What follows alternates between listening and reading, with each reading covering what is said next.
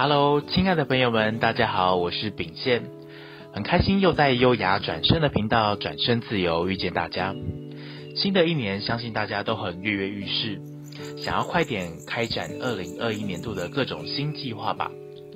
但你有先找到职人心中那道肯定的声音吗？还记得前几天我和一位饭店的总经理人选面谈，在跟这位总经理人选面谈的过程中，他准备了超丰富的年度饭店营运计划报告，以及个人的著作相关的证照资料分享给我看。当下我很好奇，他是如何在每天这么忙碌紧凑的管理行程中，还可以亲力亲为撰写出这么厚一本的年度计划报告。那在启动下笔之前，他那一刻心里想的是什么呢？又该如何做好第一步的准备？这时候，总经理露出幸福洋溢的笑容，看着我说：“每一次撰写年度报告时，前置都要花点时间静默等待。那等待什么呢？这位总经理其实都会在年底前花上一到两个月的时间进行全盘的考量，包含平日和各部门主管、员工的互动细节，以及他所在自家饭店感受到的服务品质。”以及在该区域范围内同业竞争对手的动态，甚至也会延伸往外到整个县市台湾饭店产业大环境的考量，在安静的等待内心那道声音，寻找最佳的路径，才会开始下笔，将明年一整年度的营运计划大纲撰写出来。听到这边，我真的非常感动，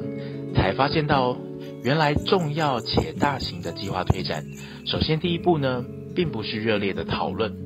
脑力激荡，或是展开行动抢得商机，反而是静下心来等待呢。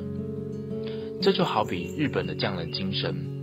在原石开采取得之后，到准备开始第一道雕刻，都需要经过紧密的思考，该如何让作品一气呵成、一体成型，又该从哪个角度点切入，放慢脚步观察一切。并仔细聆听心中那道肯定的声音，听到来自心中的声音说：“对，就是这样，没错。”这是职人的第一步，也是决定淬炼之后是否可以提升为有生命力作品的重要关键。二零二一年，你对自己的职场每个重大计划，是否都愿意在规划之前多花点时间沉淀自己，听到职人心中那道肯定的声音？敲击出最有力道的第一集呢？我非常愿意哦，也邀请你一起来。很开心又能分享职场的小故事，喜欢我们优雅转身的频道，转身自由，记得按赞、订阅并开启小铃铛，才不会错过最新的分享。我是秉宪，